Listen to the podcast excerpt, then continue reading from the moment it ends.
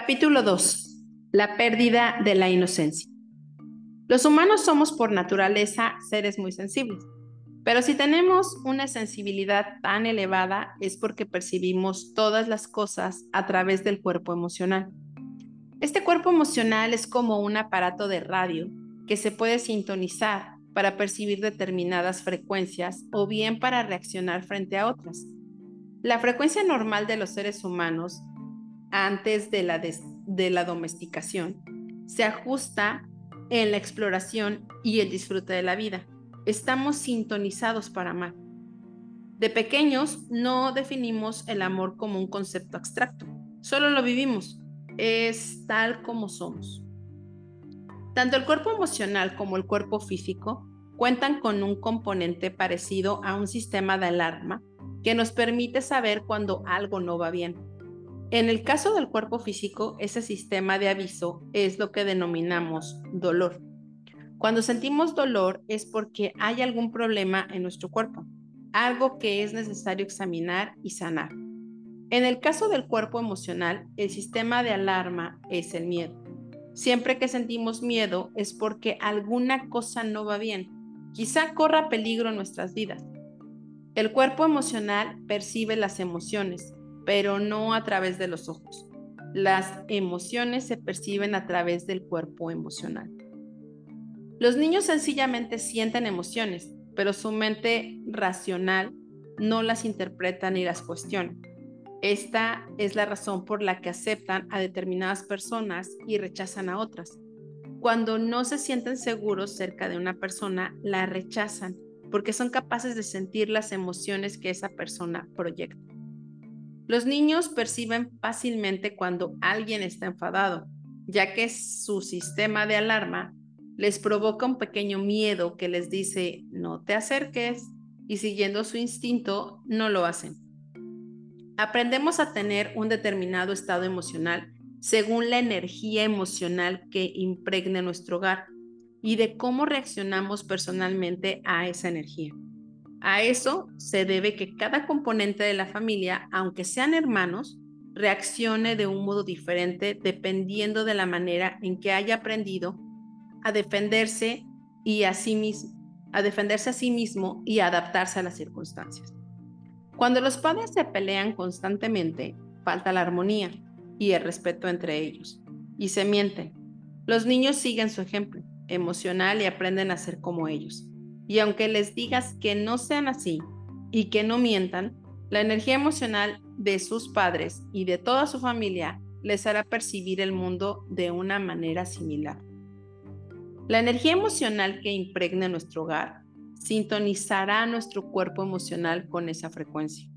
El cuerpo emocional empieza a cambiar su sintonización y llega un momento en que deja de ser la sintonización normal del ser humano Jugamos al juego de los adultos, jugamos al juego del sueño externo y perdemos. Perdemos nuestra inocencia, perdemos nuestra libertad, perdemos nuestra felicidad y nuestra tendencia a amar. Nos vemos forzados a cambiar y empezamos a percibir otro mundo, otra realidad, la realidad de la injusticia, la realidad del dolor emocional, la realidad del veneno emocional. Bienvenidos al infierno el infierno que los seres humanos crean, el sueño del planeta. Somos bienvenidos a este infierno, pero no lo hemos inventado nosotros. Ya estaba aquí antes de que naciéramos. Si observas a los niños podrás ver cómo se destruye el amor verdadero y la libertad. Imagínate un niño de dos o tres años que corre y se divierte en el parque. Mamá está mirando al pequeño y tiene miedo de que se caiga y se lastime. Entonces se levanta para detenerlo pero el niño, creyendo que está jugando con él, intenta correr todavía más deprisa. Los, los coches pasan cerca por una calle próxima y eso intensifica todavía más el miedo de mamá hasta que finalmente lo atrapa. El niño espera que ella se ponga a jugar con él y sin embargo lo único que recibe es una azotina. ¡Boom! Esto le causa un sobresalto. La felicidad del niño no era otra cosa que la expresión del amor que emanaba de él. Pero después de eso es incapaz de comprender por qué su mamá actúa de ese modo. Con el tiempo, ese tipo de sobresalto acabará por bloquear el amor. El niño no comprende las palabras, pero aún así se pregunta por qué. Y de este modo, correr y jugar, una expresión de amor, ha dejado de ser algo seguro, porque cuando expresas tu amor, tus padres te castigan. Te envían a tu habitación y no puedes hacer lo que quieres. Te dicen que estás siendo un niño o una niña mala y eso te hace sentir humillado. Significa castigo. En este sistema de premios y castigos existe un sentido de la justicia y de la injusticia, de lo que es legítimo y de lo que no lo es. El sentido de la injusticia es como un cuchillo que abre una herida emocional en la mente. Después, según cómo reaccionemos ante la injusticia, la herida puede infectarse con veneno emocional. Pero, ¿por qué se infecta algunas heridas? Veamos otro ejemplo. Imagínate que tienes dos o tres años, te sientes feliz, estás jugando, explorando, aún no tienes conciencia de lo que es bueno o de lo que es malo, de lo que es correcto o incorrecto, de lo que deberías hacer y de lo que no deberías hacer, porque todavía no estás domesticado. Estás jugando en la habitación con un objeto que se encuentra cerca de ti. No tienes intención de hacer nada malo, ni de intentar causarle daño a nadie, pero estás jugando con la guitarra de tu papá para ti es solo un juguete. No quieres hacerle el menor daño a tu padre, pero él tiene uno de esos días en los que no se siente bien. Tiene problemas en su trabajo, entra en la habitación y te encuentra jugando con sus cosas. Se enfada de inmediato, te coge y te da una zurra. Desde su punto de vista, es una injusticia. Desde tu punto de vista es una injusticia. Tu padre no hace más que entrar y con su enfado te hace daño. Confiabas plenamente en él porque es tu papá, alguien que por lo general te protege y te permite jugar y ser tú mismo. Sin embargo, ahora hay algo que no acaba de encajar. Ese sentido de la injusticia es como un dolor en el corazón. Te sientes vulnerable, te hace daño y te hace llorar. Pero no lloras únicamente porque te ha dado una azotina. No es la agresión física lo que te duele, lo que te parece injusto es la agresión emocional. No habías hecho nada malo. Ese sentido de la injusticia abre una herida emocional en tu mente. Tu cuerpo emocional está herido y en este momento pierdes una pequeña parte de tu inocencia. Aprendes que no puedes confiar siempre en tu padre y aún en el caso de que tu mente todavía no lo sepa, porque no lo analiza, si lo comprende, no puedo confiar. Tu cuerpo emocional te dice que existe algo en lo que no puedes confiar y, te es y que es algo que puede repetirse. Quizás reacciones con miedo, quizás con enfado o, un, o con timidez o sencillamente te pongas a llorar. Pero esa reacción ya es producto del veneno emocional. ¿Por qué? La reacción normal antes de la domesticación es que cuando tu papá te da una bofetada, tú quieras devolvérsela. Le pegas o solo intentas levantar la mano, pero lo único que consigues con eso es que él se enfade todavía más contigo. Solamente has levantado la mano, pero has conseguido que reaccione con mayor enfado y recibes un castigo todavía peor. Ahora sabes que te destruirá. Ahora le tienes miedo y dejas de defenderte porque eres consciente de que si lo haces únicamente conseguirás empeorar las cosas. Sigues sin comprender por qué, pero sabes que tu padre puede incluso matarte. Eso abre una herida atroz en tu mente. Antes de que ocurriese todo, tu mente estaba completamente sana, eras de todo inocente. Sin embargo, ahora, después de estos acontecimientos, la mente racional intenta hacer algo con esa experiencia. Aprendes a reaccionar de un modo determinado, de una manera particular, tuya guardas la emoción en ti y eso cambia tu forma de vivir. Y a partir de entonces, esa experiencia se repite cada vez con mayor frecuencia. La injusticia proviene de mamá y de papá, de los hermanos y de las hermanas, de los tíos y las tías, del colegio, de la sociedad, de todos. Con cada miedo aprendes a defenderte, pero no lo haces de la misma manera que antes de la domesticación cuando te defendías y seguías jugando. Ahora hay algo dentro de la herida que en un principio no parece representar un gran problema, el veneno emocional. No obstante, el veneno emocional se acumula y la mente empieza a jugar con él. A continuación, el futuro comienza a preocuparnos un poco porque tenemos el recuerdo del veneno y no queremos que vuelva a ocurrir. También tenemos recuerdos de cuando hemos sido aceptados. Recordamos a mamá y a papá siendo buenos con nosotros y viviendo en armonía. Queremos esa armonía, pero no sabemos de qué modo crearla. Y como estamos en el interior de la burbuja de nuestra propia percepción, nos parece que cualquier cosa que suceda a nuestro alrededor ha sido provocada por nosotros. Creemos que mamá y papá se pelean por nuestra culpa, incluso cuando no tienen nada que ver con nosotros. Poco a poco perdemos nuestra inocencia, empezamos a sentir resentimiento y después ya no perdonamos más. Con el tiempo, estos incidentes e interacciones nos enseñan que no es seguro ser quienes realmente somos. Por supuesto, la intensidad de todo esto varía en cada ser humano según sea su inteligencia y su educación. Depende de muchos factores.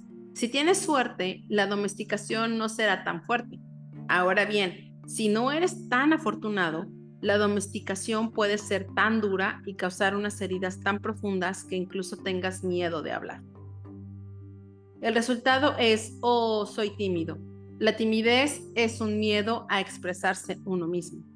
Quizá creas que no sabes hablar, bailar o cantar, mas esto es solo la represión de un instinto humano natural, expresar el amor. Los seres humanos utilizamos el miedo para domesticar a otros seres humanos. Cada vez que experimentamos una nueva injusticia, nuestro miedo aumenta. El sentido de la injusticia es como un cuchillo que abre una herida en nuestro cuerpo emocional. El veneno emocional se genera a partir de la reacción frente a lo que consideramos una injusticia. Algunas heridas se curarán, pero otras se infectarán con más y más veneno. Cuando estamos llenos de veneno emocional, sentimos la necesidad de liberarlo y para y deshacernos de él, se lo enviamos a otras personas. ¿Y cómo lo hacemos? Pues captando su atención. Tomemos el ejemplo de una pareja corriente. Por la razón que sea, la mujer está enfadada. Está llena de veneno emocional debido a una injusticia que tiene su origen en el marido. Este no se encuentra en casa, pero ella recuerda la injusticia y el veneno aumenta en su interior. Cuando el marido llega, lo primero que ella quiere hacer es captar su atención porque cuando lo haga, podrá traspasarle a él todo el veneno y entonces sentirse aliviada. Tan pronto le dice lo malo, estúpido o injusto que es, lo transfiere a su marido y el veneno se acumula en su interior. Habla y habla sin parar hasta que consigue captar su atención. Finalmente él reacciona y se enfurece y entonces ella se siente mejor. Sin embargo, ahora el veneno recorre el cuerpo de él y siente la necesidad de desquitarse. Tiene que captar la atención de ella a fin de liberarse del veneno, pero ya no es solo el veneno de ella, es el veneno de ella más el veneno de él. Si observas esta interacción detenidamente, comprenderás que lo que están haciendo es hurgar en sus respectivas heridas y jugar a ping-pong con el veneno emocional. De este modo el veneno seguirá aumentando sin parar hasta que algún día uno de los dos estalle. Aún así, esta es la manera en que los seres humanos nos relacionamos a menudo. Al captar la atención, la energía va de una persona a otra. La atención es algo muy poderoso. Es la mente del ser humano. De hecho, en todo el mundo las personas van continuamente a la casa de la atención de los demás y cuando la capturan, crean canales de comunicación. Pero al igual que se transfiere el sueño y el poder, también se transfiere el veneno emocional. Normalmente nos liberamos del veneno traspasándoselo a otra persona que creemos responsable de la injusticia. Pero si esa persona es tan poderosa que no podemos enviárselo, entonces lo lanzamos contra cualquier otra sin importar de quién se trate. Por ejemplo, a los niños, que no son capaces de defenderse de nosotros, estableciendo así reacciones abusivas. De este modo, la gente que tiene poder abusa de los que tienen menos, porque necesita deshacerse de su veneno emocional. Hay que desprenderse del veneno y por eso en ocasiones no se tiene en cuenta la injusticia. Solo queremos deshacernos de él, queremos paz. Esa es la razón por la que los seres humanos andan siempre detrás del poder, porque cuanto más poderoso es, más fácil resulta descargar el veneno sobre los que no pueden defenderse. Por supuesto, estoy hablando de las relaciones en el infierno, en la enfermedad mental que existe en el planeta. No hay que culpar a nadie de esta enfermedad. No es buena ni mala, ni correcta ni incorrecta. Sencillamente es la patología normal de esta enfermedad. Nadie es culpable por comportarse de manera abusiva con los demás, del mismo modo que la gente de aquel planeta imaginario no era culpable de que su piel estuviese enferma. Tú no eres culpable de tener heridas infectadas con veneno. Cuando estás herido o físicamente enfermo, no te culpas a ti mismo por estarlo. Entonces, ¿por qué sentirse mal o culpable si tu cuerpo emocional está enfermo? Lo que sí es importante es cobrar conciencia de que tenemos este problema, ya que cuando lo hacemos así, tenemos la oportunidad de sanar nuestro cuerpo y nuestra mente emocional y dejar de sufrir. Si esta conciencia no es posible, sin esta conciencia no es posible hacer nada. Lo único que nos queda es continuar sufriendo las consecuencias de nuestra interacción con otros seres humanos. Y no solo eso, sino también sufrir a causa de las interacciones que mantenemos con nuestro propio yo. Porque también nos tocamos nuestras propias heridas con el único propósito de castigarnos. En nuestra mente hay una parte creada por nosotros que siempre está juzgando. El juez juzga todo lo que hacemos, lo que no hacemos, lo que sentimos, lo que no sentimos. Nos juzgamos a nosotros mismos de manera continua y juzgamos incesantemente a los demás basándonos en nuestras creencias y en nuestro sentido de la justicia y además estén, estén equivocados. Sentimos la necesidad de tener razón porque intentamos proteger la imagen que queremos proyectar del exterior. Tenemos que imponer nuestro modo de pensar, no solo a nosotros no solo a otros seres humanos, sino también a nosotros mismos. Cuando cobramos conciencia de todo esto, comprendemos con facilidad por qué no funcionan las relaciones con nuestros padres, con nuestros hijos, con nuestros amigos, con nuestras parejas e incluso con nosotros mismos. ¿Por qué no funciona la relación que mantenemos con nosotros mismos? Porque estamos heridos y llenos de todo ese veneno emocional que a duras penas somos capaces de manejar. Estamos llenos de veneno porque hemos crecido con una imagen de perfección que no se corresponde a la realidad, que no existe, y sentimos esa injusticia en nuestra mente. Hemos visto de qué modo creamos esa imagen de perfección para complacer a los demás, aun cuando ellos crean su propio sueño que no guarda ninguna relación con nosotros. Intentamos complacer a mamá y a papá. Intentamos complacer a nuestro profesor, a nuestro guía espiritual, a nuestra religión, a Dios. Pero la verdad es que desde su punto de vista nunca seremos perfectos. Esa imagen de perfección nos dice cómo debería ser a fin de reconocer que somos buenos, a fin de aceptarnos a nosotros mismos. Pero, ¿sabes qué? de todas las mentiras que nos creemos de nosotros mismos, esta es la más grande, porque nunca seremos perfectos y no hay manera de perdonarnos por no serlo. Esa imagen de perfección cambia nuestra forma de soñar. Aprendemos a negarnos y a rechazarnos a nosotros mismos. Según todas las creencias que tenemos, nunca somos lo bastante buenos o lo bastante adecuados o lo bastante limpios o lo bastante sanos. Siempre existe algo que el juez no acepta ni perdona jamás. Por esa razón rechazamos nuestra propia humanidad. Es decir, esta es la razón por la que no nos merecemos ser felices. Esta es la razón por la que buscamos a alguien que nos maltrate, a alguien que nos castigue. Y debido a esa imagen de perfección, nos sometemos a un alto nivel de maltrato personal. Cuando nos rechazamos a nosotros mismos y nos juzgamos, cuando nos declaramos culpables y nos castigamos de una manera tan excesiva, tenemos la sensación de que el amor no existe. Parece como si en este mundo solo existiera el castigo, el sufrimiento y el juicio. El infierno tiene muchos niveles diferentes. Algunas personas caen muy profundamente en el infierno y otras apenas están en él. Pero de todos modos, ahí es donde se encuentran. En el infierno se dan relaciones muy abusivas, aunque también hay otras en las que apenas existe el abuso. Ya no eres un niño, así que si estás manteniendo una relación abusiva es porque aceptas ese maltrato, porque crees que te lo mereces.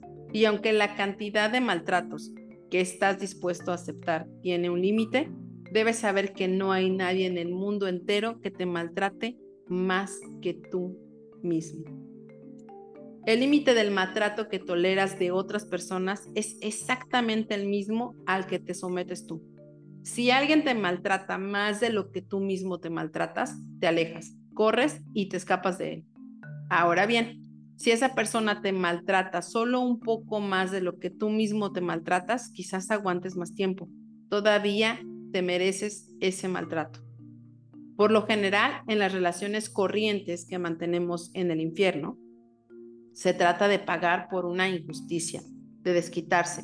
Te maltrato a ti de la manera que necesitas que te maltraten y tú me maltratas a mí de la manera que yo necesito que me maltraten. El equilibrio es bueno, funciona, la energía atrae un mismo tipo de energía. Por supuesto, un mismo tipo de vibración. Si una persona se te acerca y te dice, oh, me maltrata tanto, y tú le preguntas, bueno, ¿por qué sigues ahí? Ni siquiera sabrá contestarte por qué. La verdad es que necesita ese maltrato porque esa es su manera de castigarse. La vida te trae exactamente lo que necesitas. En el infierno existe una injusticia perfecta. No hay nada a lo que podamos echarle la culpa. Incluso podemos decir que nuestro sufrimiento es un regalo. Basta con que abras los ojos y mires lo que te rodea para limpiar el veneno, sanar tus heridas y aceptarte y salir del infierno. Wow, este es el capítulo 2. Creo que hay cosas que sin duda pueden hacernos sentido. Incluso te aseguro que puedes pensar en alguien más y que digas, wow, ahora entiendo por qué esta persona hace o deja que le hagan. Yo te invito a que mires solo tu vida. Pienses que este libro solo es para ti, para nadie más. Entonces, elige lo que hayas captado, lo que hayas vibrado en este capítulo y escríbelo en tu cuaderno. De esta manera puedes ir trabajando contigo y poco a poco sacar ese veneno emocional. Nos escuchamos en el próximo capítulo.